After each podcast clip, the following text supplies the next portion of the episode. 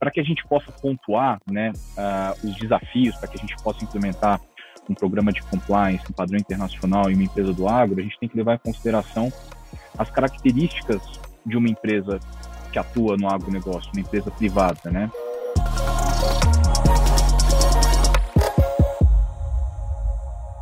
Olá, este é mais um episódio do Ethics for All, o podcast do FGV Ethics, o Centro de Estudos em Ética, Transparência, Integridade e Compliance da Escola de Administração de Empresas de São Paulo, da Fundação Getúlio Vargas. Este é um espaço para debater os principais tópicos ligados à ética, à integridade e compliance no contexto da administração de empresas e da administração pública. Eu sou Lígia Maura Costa, professora na FGV AESP e coordenadora geral do FGV Ethics. O episódio de hoje do Ethics for All, sobre compliance no agronegócio, tem o patrocínio da BRF. Vamos debater no episódio de hoje o que se espera para o futuro do compliance no agronegócio, durante e após a pandemia da Covid-19. Para tanto, teremos dois convidados muito especiais. Nosso primeiro convidado é Cláudio Torquato da Silva, chefe de assessoria especial de controle interno do Ministério da Agricultura, Pecuária e Abastecimento. Muito obrigada, Cláudio, por estar aqui com a gente.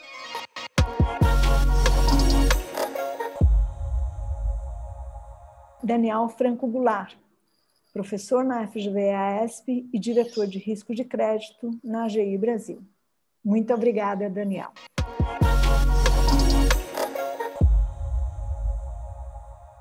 O setor do agro é responsável por um percentual considerável do PIB brasileiro e corresponde a quase metade das exportações brasileiras. O tamanho do setor apresenta grandes oportunidades e também grandes responsabilidades, principalmente quando se trata do tema compliance. Em 2018, o Ministério da Agricultura lançou o Programa Brasileiro de Conformidade do Agronegócio, Selo Mais Integridade, para incentivar e reconhecer os esforços do setor na promoção e implementação de padrões de integridade. Assim, algumas questões precisam ser tratadas, precisam ser debatidas diante da importância deste setor para o Brasil. E é isso que faremos no episódio de hoje, Compliance no Agronegócio. A minha primeira pergunta é para o Cláudio. Quais as principais vantagens do selo Mais Integridade, além da visibilidade empresarial positiva para o setor do agronegócio? É, a visibilidade é, a primeiro, é o, é o que escancara mesmo a premiação de integridade para qualquer empresa, seja lá do agro ou não. É, a gente vê claramente que é, tem um lado desafiador para as áreas de compliance de cada empresa, porque uma coisa, eu tenho uma área de compliance bem montada numa empresa e eu botar o meu programa de compliance à premiação sujeitá-lo à avaliação de terceiros e correr, correr o risco de reprovação, inclusive. Então, esse desafio traz também uma, um ganho muito grande para a empresa em relação a essa troca com a área de compliance do mapa, com a área de integridade do mapa que está laborando próximo das boas práticas da OCDE, no que tange a integridade pública e da própria CGU.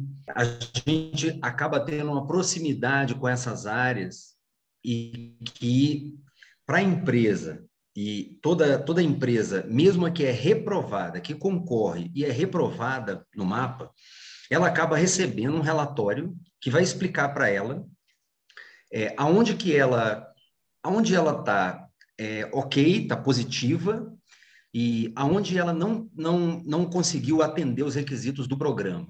Então, esse é um ganho que a gente vê nessa troca natural que há entre área de compliance privada e área de compliance pública. Aquela integridade, aquela troca de experiências na área de integridade e, naturalmente, um amadurecimento de ambos os lados. É, além disso, há uma vantagem e, e, a gente fez várias reuniões no mapa com empresas de diferentes setores, né? E a gente sabe que aquela que largou na frente, ela acaba puxando por até uma um, aquela aquela aquele pecado capital gostoso, né, que é a vaidade. Então, por vaidade, ela vai buscando, por inveja, ela vai buscando as outras.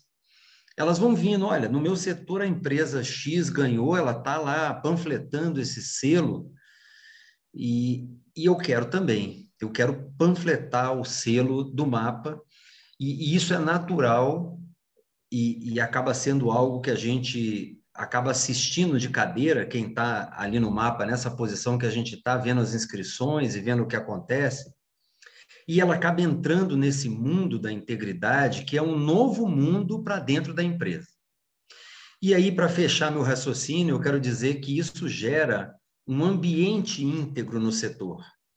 Mesmo aquela que vai puxada pelo pecado capital da inveja, ele vai e ele começa a laborar numa área, a nadar nesse mar da integridade que é gostoso, que é um mar que a gente já vem nadando nele algum tempo e vê que quando a empresa entra nele, ela começa a se reconhecer de outra forma, ela começa a trocar possibilidades negociais de outra forma, e ela realmente acaba sendo uma referência naquele nicho, né, naquele setor que ela labora do agro.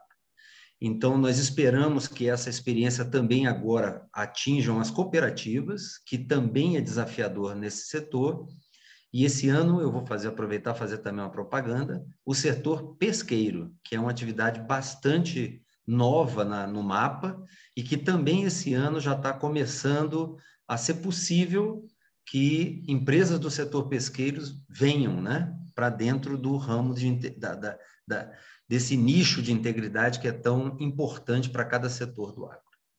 Muito obrigada. Realmente as vantagens são muitas, não só para a empresa, mas também para o próprio setor do agro. Muito interessante todo o trabalho que é feito pela MAPA com o selo Mais Integridade. Daniel, agora no setor privado, quais seriam os desafios para implementar um programa de integridade com padrão internacional uma empresa do setor do agro? É, eu acho que para que a gente possa pontuar né, uh, os desafios, para que a gente possa implementar um programa de compliance, um padrão internacional em uma empresa do agro, a gente tem que levar em consideração as características de uma empresa que atua no agronegócio, uma empresa privada, né? É, eu acho que a principal característica nesse sentido é a capilaridade, né? E a penetração no território nacional. Então, você imagina, muitas vezes você tem a sede de grandes empresas, né, localizadas nas capitais, em São Paulo, em Porto Alegre, em Curitiba, empresas do agronegócio, com um programa muito bem estabelecido de compliance. Eu acho que o desafio é você fazer essa mensagem chegar na ponta, no funcionário que está lá é, junto ao produtor, por exemplo, lidando na compra e venda do produto do produtor, ou vendendo um insumo é, ou um equipamento para o pro produtor, lidando com as cooperativas. Então, acho que o desafio é justamente você transmitir para todos os integrantes da organização que muitas vezes não estão fisicamente no mesmo local, mais uma vez, por quê? Porque a característica das empresas que atuam no agro é justamente essa, é de capilaridade, é de distribuição ao redor do, do, ao longo do território nacional, de fazer com que essa mensagem seja é, completa, ou é, melhor do que essa mensagem, todas as orientações relativas à compliance, à integridade, sejam completamente incorporadas pela organização, pelos funcionários.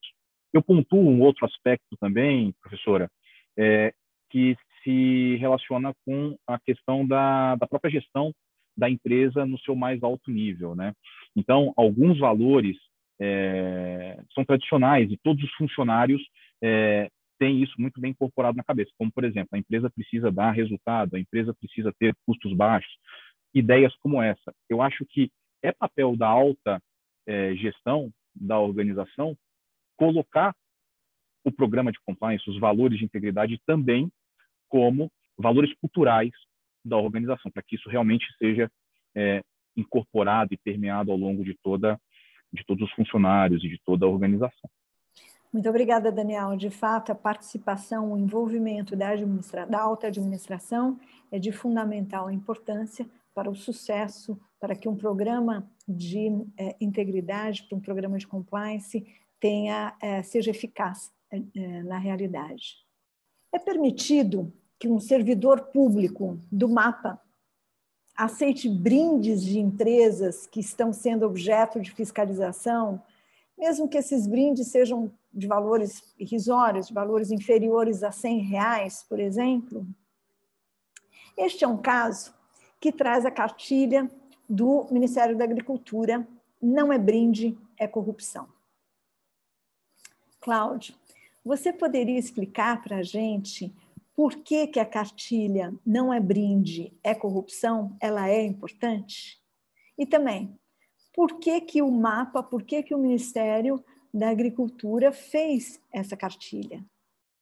Professora, o mapa ela, é, no ano de 2019, a ministra do MAP e o ministro da Saúde assinaram um termo de compromisso na Casa Civil, junto ao presidente da República, é, tornando os dois ministérios um modelo, um piloto de projeto de integridade no governo federal. E com isso nós acabamos tendo essa largada inicial de todos os ministérios, tanto o MAPA quanto o Ministério da Saúde, largaram aí é, agora a infraestrutura também lançou um selo de integridade próximo do mapa, então ele começa a, se aproximar dos dois ministérios. E é com orgulho que a gente fala isso, né? Então, é, nós fizemos antes do, do, da cartilha, a gente fez um código de conduta, porque se a gente está premiando boas práticas, a gente tem que ter excelência também em boas práticas no mapa de integridade ética. Então, na nosso, o, o, mapa tinha tem mais de 150 anos de idade e ele foi fazer o seu código de conduta, ele atingiu a maturidade para um código de conduta agora. E aí nós estamos trazendo um código de conduta que prevê exatamente o que a Comissão de Ética Pública dispõe sobre o que é um brinde e o que é o presente. Então, nenhum servidor público pode receber presentes, é, seja ele financeiro ou não financeiro. Agora, brindes de forma coletiva até o valor de 100 reais é possível. Mas esse é um tema sensível para um ministério como o MAPA, porque ele acaba se relacionando com empresas de diverso setor que, que têm produtos né, que acabam produzindo é, alimentos e bebidas, e é natural, isso acontece, já é uma tradição brasileira, que no final do ano temos aquelas, aquelas, aqueles brindes de final de ano que ap apareciam nas empresas, e é permitido, isso aí é, é consagrado, essa prática pela CEP na sua, na sua resolução, nas resoluções da CEP, é que tratam sobre a matéria, e o Código de Conduta do MAPA recepcionou também essa, essa prática. É, a cartilha é uma decorrência natural dessa relação da implementação do programa de integridade e a cobrança externa dessa relação íntegra entre fiscal e fiscalizado. Então, agora, quando a gente lançou o selo, ficou mais fácil para a empresa que, principalmente as premiadas, mas também as não premiadas, nós já tivemos reuniões no mapa nesse sentido, vir buscar os esclarecimentos de um contato indevido entre agente fiscal e fiscalizado. Isso é comum, e é comum também o, o, num programa de integridade efetivo, você ter essa troca via canais de denúncia. Olha, eu estou achando, vocês estão com uma pauta de integridade muito positiva no mapa, e acaba que o nosso fiscal lá da ponta acaba sendo o nosso medidor do programa de integridade. Porque ele, se ele não for, ele não pode ser 99%, ele tem que ser 100%. Então, essa cartilha coloca para o nosso fiscal os limites para ele. Porque o fiscal do mapa, ele é peculiar na esplanada, porque ele fica, principalmente nos CIFs, ele fica lá, dentro da empresa, 24 horas em contato com o fiscalizado. Eu acho que não tem uma fiscalização do governo federal que haja dessa maneira. E para você garantir 99%, né, 100% o tempo inteiro, é complicado. Até aquela música diz, ah, aquele 1%, né? O 1% não é admitido no programa de integridade do mapa. Porque é nesse momento que a gente acaba sendo cobrado, e o nosso fiscal precisa ser informado dos limites dele em relação a quem vai conviver 100% das suas, do seu tempo, 24 horas seguidas ali no seu plantão com o fiscalizado. É, o mapa, já para concluir meu raciocínio, o mapa inclusive se preocupou com o encaminhamento dos presentes, ele é o único na esplanada preocupado com isso. É, o mapa foi o único que se preocupou em regulamentar o, pre, o brinde de o presente que é consumo, porque nós temos um, um hall de, de presentes que vem e tem data de validade, quem, quem labora nesse meio sabe disso, o exemplo do queijo acaba sendo mais, o mais comum, e a gente não pode receber, mas tem que dar um encaminhamento, só não pode jogar fora. Né? Num, num país carente como o nosso e, e, e, com várias entidades pedindo contribuição, a gente vai agora e normatizou que até os brindes de que são que têm prazo de validade, que precisam ser consumidos, eles agora se ultrapassarem o valor do brinde, se for um presente, eles devem ser doados para entidades, não pode ser recepcionado pelo agente público do mapa, é, em especial se ele for fiscal, se ele estiver envolvido em qualquer processo de interesse da empresa, ele não pode, e ele vai ter a possibilidade, a gente deu, criou o rito de como ele vai fazer essa doação. Ele vai registrar, procurar uma empresa sem fins lucrativos e fazer a doação. Existe uma portaria é, no MAP especificamente para esse fim, que foi publicado exatamente para cobrir também essa parte, que é uma peculiaridade do MAP. Aliás, a cartilha é muito bem feita, ela é bem direta, ela é bem objetiva, não tem como se ter dúvidas do que é brinde e do que, na verdade, é corrupção. Parabéns ao MAPA pelo trabalho que foi realizado. Daniel, Obrigado. quando se fala em compliance, se fala em mudanças, Quais as características que o setor do agro tem e que o diferenciam de outros setores num programa de compliance, na sua opinião? É, dentre as características do agro, uma é, se destaca nesse aspecto.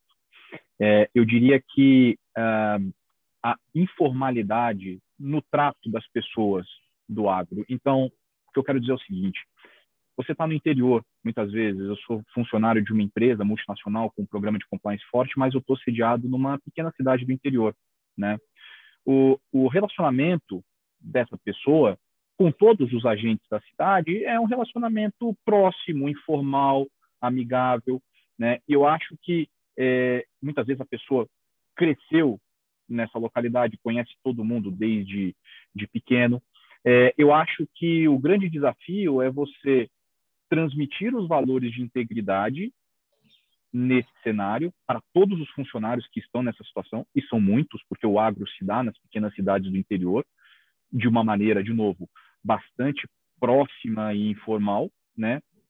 sem que seja perdido esse trato que é tão importante, tão é, valorizado principalmente pelo produtor rural. O produtor rural gosta disso. Eu vou dar um exemplo clássico, que talvez ilustre o que eu estou falando. Né? Se a gente pegar especificamente o mercado de commodities, né?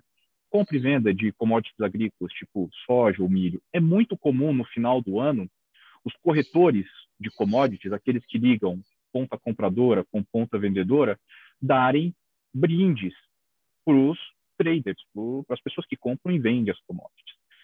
Isso acontece para os traders que estão nas grandes cidades, na sede das empresas, e, portanto, o compliance está de olho, consegue ver os presentes que chegam no escritório, né, os brindes, e julgar se aquilo é um brinde, um presente, ou se aquilo caracteriza alguma violação ao, ao programa de compliance da empresa, mas isso acontece também com os pequenos corretores que estão nas pequenas cidades fazendo a mesma atividade. Né? Até que ponto, não é verdade, é, o funcionário consegue filtrar o que é um brinde do que é uma proposta, muitas vezes, é, de um pedido de favorecimento indireto. Então, eu acho que o grande desafio é é, os programas de compliance é, se adaptarem a entenderem essa realidade e, e conseguirem equalizar a, a, rigidez, a importância do, do, de, de se ter normas bastante claras no programa de compliance com essa característica de informalidade no trato que é, os negócios no agro é, têm. Muito bom, realmente é um desafio, né? O setor do agro não é um setor simples, não é um setor fácil, e a implementação de um programa eficaz de integridade de compliance é realmente um grande desafio, mas nós temos vários exemplos de empresas que conseguiram, então é um desafio que dá para ser vencido e que pode, deve ser vencido para o bem do setor e para o bem do país eh, em geral. Na administração pública, Cláudio, quais seriam os riscos de não conformidade que o agro enfrenta nos dias de hoje e se a influência da Covid afetou esses riscos. Sim, é, os riscos de não conformidade para uma área como o agro, eles são, são mortais. Né? Nós vamos dizer é que o Covid trouxe um pouco essa, essa sensibilidade para nós, né? Como a gente é cobrado, inclusive da, do desabastecimento né? E nós criamos no mapa, existe um comitê gestor do Covid, saiu uma acórdão do TCU agora, salvo engano, é o 921, é, 920, que trata sobre essa matéria, agora de 2021, e avalia a atuação do mapa no caso do controle do abastecimento, da manutenção do abastecimento no ano de 2019, no ano de 2020, é, quando ele começa a enfrentar o problema da Covid, do Covid, né? Então, é, você vê que a gente começou a ser monitorado, nós tivemos uma experiência de auditoria para e passo, a primeira do TCU, inclusive, nós fomos convidados, convidados entre aspas, né? É, convocados a participar, e o MAPA aceitou o desafio de ser auditado para e passo, e a gente conseguiu é, é essa avaliação, foi uma avaliação positiva, tem as suas ressalvas, o, próprio acórdão fala sobre isso, mas foi muito positivo para o mapa e desafiador também para o mapa ser auditado para e passo durante o Covid e garantir o abastecimento. Nós não tivemos notícias de desabastecimento no país, isso é importante. E esse comitê criado pela ministra Tereza Cristina, ele foi muito importante, porque ele de forma ágil e informal, o que é difícil no meio público, algo ágil e pouco burocrático, né? o meio público, por natureza, ele é burocrático, ele é pesado, ele precisa de documentos, ele precisa de aprovações, mas ele cortou caminhos esse comitê e ele foi muito útil e ele prestava é, é, ele prestava o seu, a sua, o seu relatório de prestação de contas era feito direto, não havia um documento formal, era feito direto à Casa Civil. Então foi muito interessante esse rumo que foi dado, uma experiência muito boa e que a gente não pode deixar de, de falar com todos aqui, que nós não tivemos em nenhum momento risco de abastecimento e podemos nos orgulhar disso aí. Para que, que nós vamos fazer isso? Vamos começar a aceitar mais algumas coisas que não são aceitáveis e que podem te custar caro depois. Então, eu acho que esse risco, em especial por conta do Covid, de você começar a abrir mão de alguns, não vou dizer um pilar inteiro, né? mas um, uma lasca do pilar de integridade que você não abriria a mão numa, numa situação comum, esse é um risco que a gente não pode de jeito nenhum, e nós temos que pensar bem quando estamos aceitando, é, é, ah, não, então agora, por conta do Covid, eu vou deixar de fazer as, os registros de reunião com empresas, porque agora aceito qualquer coisa, não, não. Aí é que você tem que ser mais preciso, mais é, rigoroso ali, e porque você é contestado o tempo inteiro.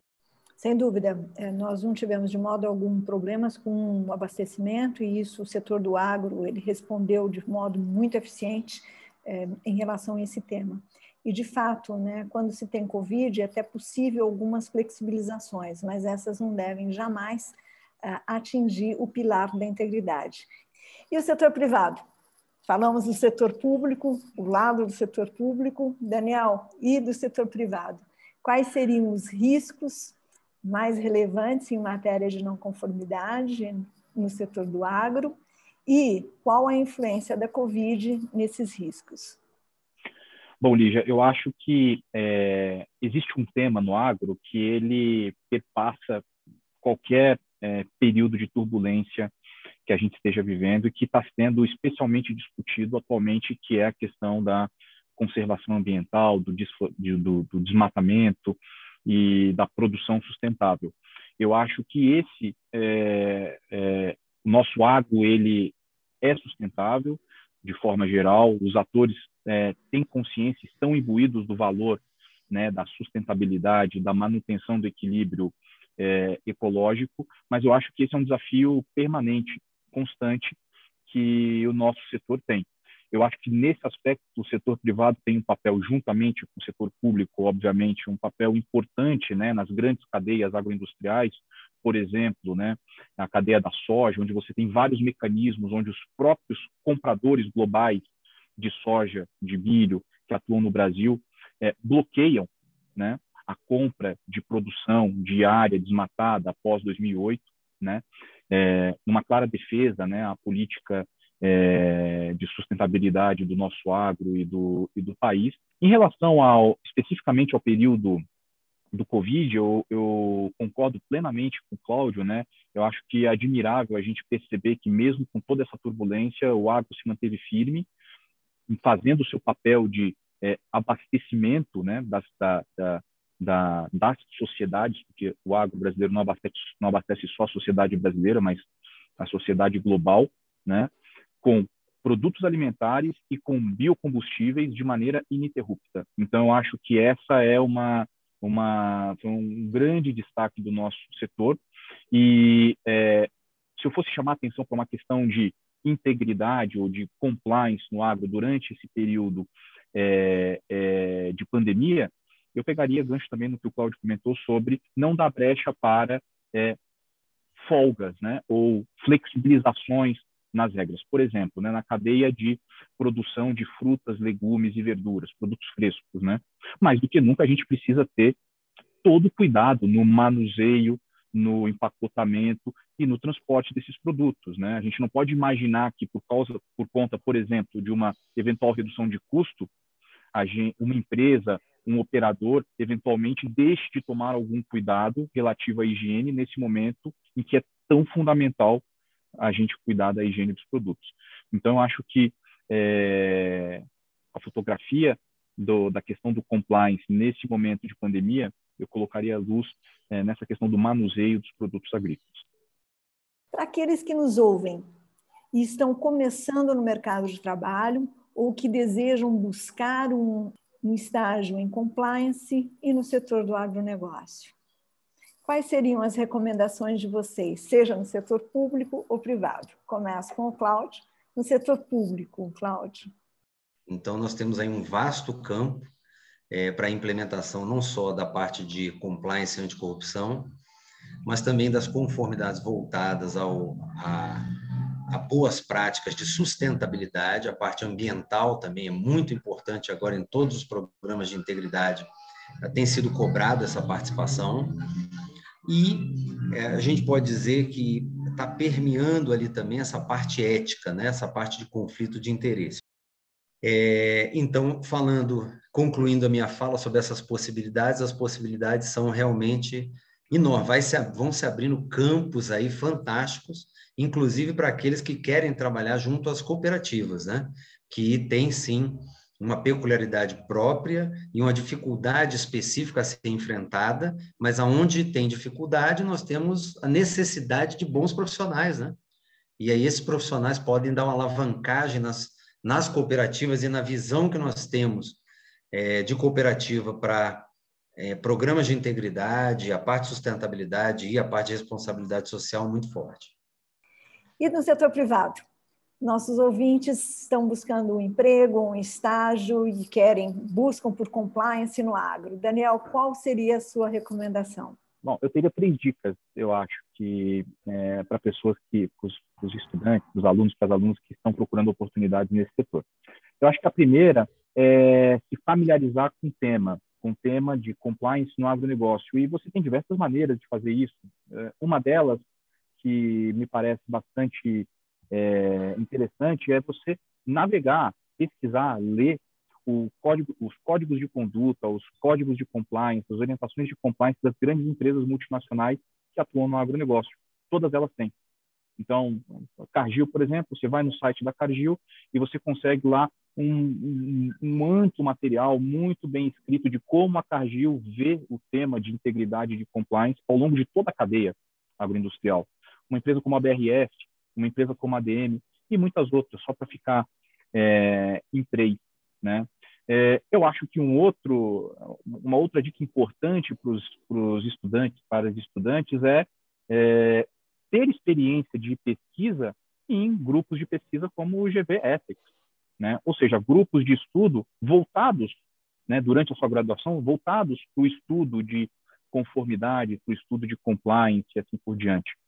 E o terceiro, né, para aqueles que já estão na fase de é, busca por estágios, é tentar conseguir estágios na área de compliance dessas é, grandes organizações. Me parece assim que conseguindo oportunidades de estágio nessas organizações, você vai estar entrando numa, no final das contas, numa grande escola. Você vai ter é, a possibilidade de conviver né, e de aprender é, de maneira bastante ampla sobre é, é, é os temas relacionados à compliance e integridade no agro como um todo, em especial nas grandes empresas do agronegócio que atuam na cadeia como um todo. Ou seja, aquela empresa que compra, que vende, que presta assistência técnica para o produtor, quanto mais amplo o leque de atividades dessa empresa, é, me parece é, melhor a experiência para aquele aluno, para aquela aluna que consiga um estágio nessa, nessa organização. Muito obrigada, Daniel, por essa dica que você deu para eles. E agora eu vou pedir uma, uma outra dica para o Cláudio e depois para você. Para finalizar, eu gostaria, Cláudio, que você desse aos nossos ouvintes uma dica de material de leitura, ou então de um filme, ou de uma série que seja relacionado com o nosso episódio Compliance no Agronegócio.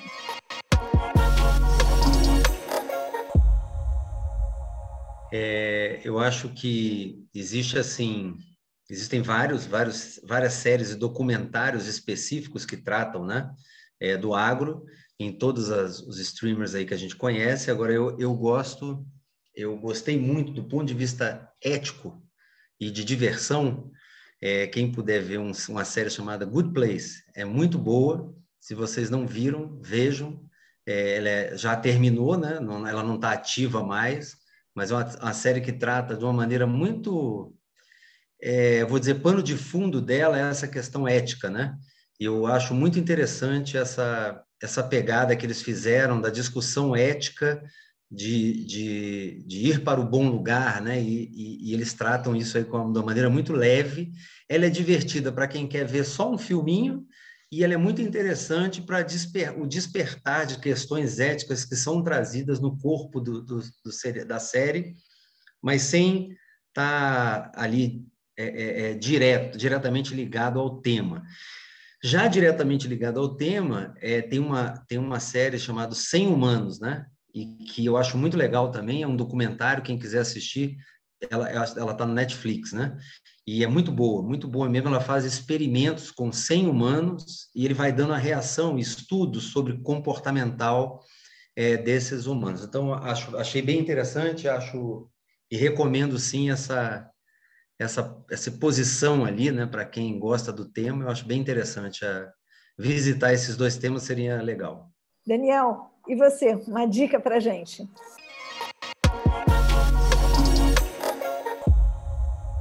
Eu focando na questão do compliance no agro, eu realmente recomendo aí é, que os estudantes naveguem, explorem bastante as, as, informações públicas sobre políticas de compliance das grandes organizações no agro.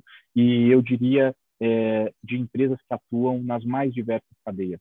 Uma BRF que atua na cadeia de proteína animal, uma Cargill, uma Bung, uma DM que atuam na parte de compra e venda de soja, é, uma usina São Martinho no setor de cana-de-açúcar, enfim, explorem as mais diversas cadeias e busquem informações sobre compliance, sobre as políticas de compliance dessas, dessas empresas, porque ali você vai encontrar é, muitos ensinamentos sobre o dia a dia das operações e como essas empresas recomendam ou acreditam que é, as operações, as atividades dentro do segmento delas devem ser, é, devem ser conduzidas. Muito obrigada também por essa excelente dica é, que foi dada pelo Daniel. Muito bem, Mas caso os nossos ouvintes queiram esclarecer algum ponto, quais seriam os contatos de vocês ou das suas redes sociais? Cláudio. Joia. É, quem quiser entrar em contato para mais dúvidas ou trocar uma ideia, conhecer melhor o programa de integridade do mapa, o selo, o cadastro agro, agroíntegro, ou agora que nós acabamos de lançar a Jornada Agroíntegra em, em parceria com a Alliance, quem quiser é, saber um pouco mais sobre isso, se interessar no tema, pode entrar em contato com a gente. O e-mail é compliance.agricultura.gov.br e se quiser primeiro dar uma pesquisada ali na página, ele pode entrar na página oficial do mapa. No campo assuntos vai ter integridade lá, ele vai ter um vasto, um vasto hall ali para pesquisar, para navegar, vai ver vídeo, vai ver material. E aí ele pode nos contactar aí nesse e-mail que a gente, esse e-mail é, é, é, é ele é efetivo, responde-se nele e é rápida a resposta. Que bom, isso é muito importante, fundamental. Daniel, que, que você, você gostaria, poderia dividir com a gente, o seu e-mail, as suas redes sociais? Claro, claro. É, Para quem quiser fazer contato, meu e-mail é, da escola, da FGV, é daniel.goulart, G-O-U-L-A-R-T, temudo, arroba fgv.br. É, e eu também tenho uma página no LinkedIn, Daniel Goulart, é, para quem quiser fazer contato e, e trocar uma ideia, estou sempre aí à disposição. Muito obrigada. Bom, finalizando, eu gostaria de agradecer muito aos nossos convidados, Cláudio Torquato da Silva e Daniel Franco Goulart. Eu aprendi muito e eu espero que nossos ouvintes também tenham aprendido muito. Foi um grande prazer estar aqui conversando com vocês sobre a importância da compliance no setor do agronegócio. Agradecemos a BRF por patrocinar o episódio de hoje, Compliance no Agronegócio. O próximo episódio do podcast Ethics for All será dedicado ao setor da infraestrutura, com o episódio Infraestrutura e Compliance. Se você gostou, compartilhe no Instagram e nas suas redes sociais e ajude assim a disseminar o conhecimento. Também escreva para a gente dizendo o que achou. O nosso e-mail é etex, arroba fgv.br. Até o nosso próximo encontro.